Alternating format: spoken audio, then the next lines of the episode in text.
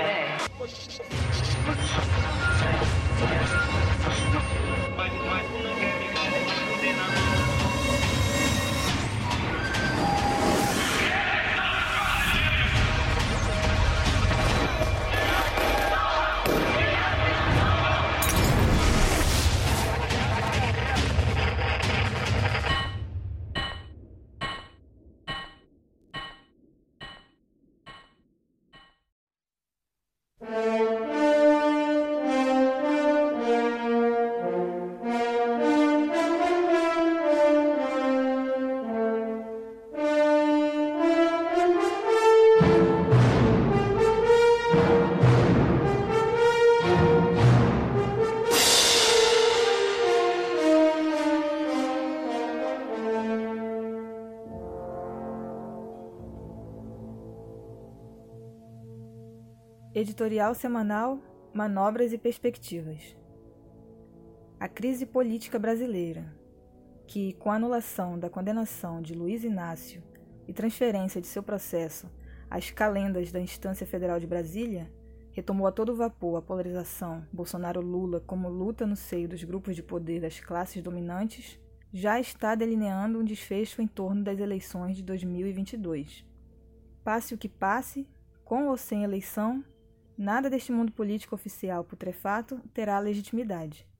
Essa polarização reacionária terá fim e será inevitavelmente substituída pela agudização da luta de classes feroz das massas pauperizadas ao extremo, do sangue camponês derramado a jorro por um pedaço de terra num país de 850 milhões de hectares, e o clamor por uma democracia nova. Passar-se-á a contenda social ao estágio mais claro e definido entre revolução e contra-revolução. Encurralado, Bolsonaro busca sair das cordas fugindo para frente, isto é, atacando. Embora enfraquecido, a cadeira presidencial dá-lhe algumas vantagens no embate político, as quais, a seu modo boçal, ele maneja com alguma racionalidade. De fato, a pauta e a temperatura das discussões são controladas por ele, como se viu nitidamente no caso do voto impresso. Há, além disso, o peso gigantesco do aparato burocrático estatal a se perpetuar quase que pela inércia, que fez com que todos os presidentes eleitos na nova República, à exceção de Collor, que renunciou, tenham sido reeleitos. Não é de todo desnecessário lembrar que, em meados de 2005, no auge do escândalo do mensalão, parecia improvável uma segunda vitória eleitoral de Lula. Claro que as situações são distintas, mas com o exemplo queremos destacar que ainda não está claro qual a capacidade de resistência de Bolsonaro na presidência. No fim das contas, a corda sempre se pode esticar mais um pouco. No caso do voto impresso, o capitão do mato parece ganhar na derrota lança ameaças e intimidação a ponto de fazer desfilar tanques na esplanada do Planalto. E, embora a proposta seja sepultada no Congresso, a mera discussão já turva o resultado das urnas no próximo ano e serve, ademais, para manter a sua base coesa. Enquanto isso, aprofunda sua pregação golpista nas polícias militares e base das Forças Armadas, à espera de uma melhor oportunidade para agir.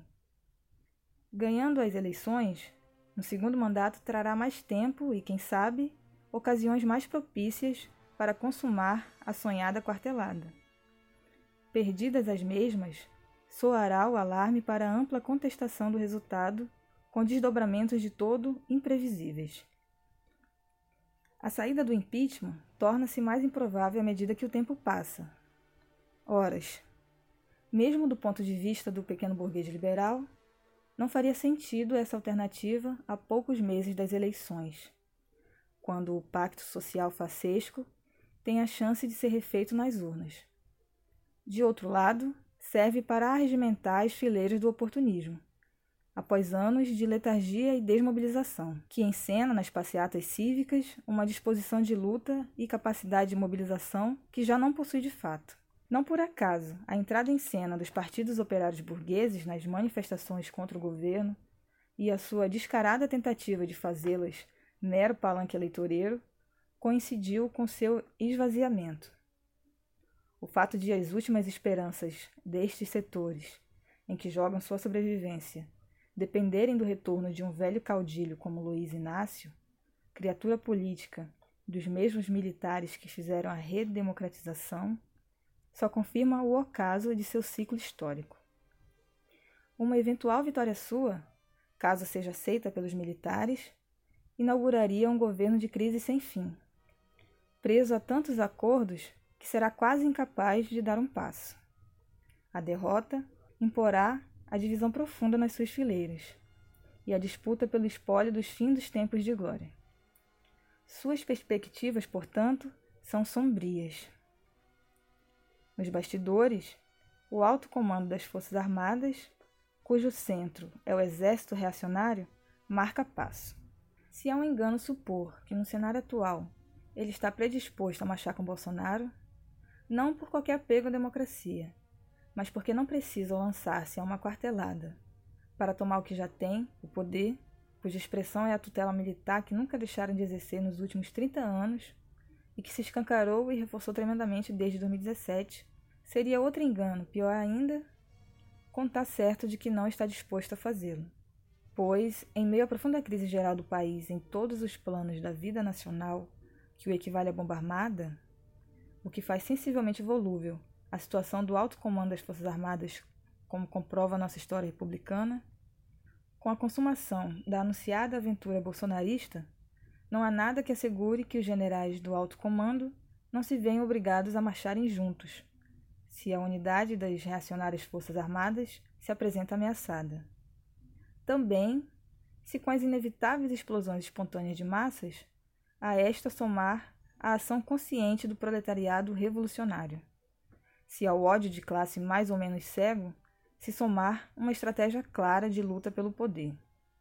As Forças Armadas responderão com a máxima violência e centralização do poder, com medida que lhes assegure mãos livres de qualquer controle, e não recuarão ante nenhuma ilegalidade para tentar impedir que a revolução prospere. Fora disto, mesmo no caso de explosão de revolta espontânea, sem uma direção minimamente consequente, as ditas operações de garantia da lei e da ordem já dão aos gorilas, dentro dos atuais limites constitucionais, amplas margens para reprimir com selvageria o que consideram um inimigo interno, o que diz muito sobre a Constituição Cidadã e a nova República, meras evoluções quanto às formas deste ferrolho contra-revolucionário que é o Estado burguês latifundiário, serviçal do imperialismo, principalmente norte-americano, que governa o país. Seja como for, sua ação genocida se chocará com a resistência revolucionária crescente, mais consciente do que nunca e cada vez mais poderosa. Se sairmos deste labirinto cotidiano e olharmos os longos períodos históricos, veremos que os ventos frescos da mudança prevalecem sempre. A revolução é a tendência política principal da história. Somente a revolução tem futuro no Brasil.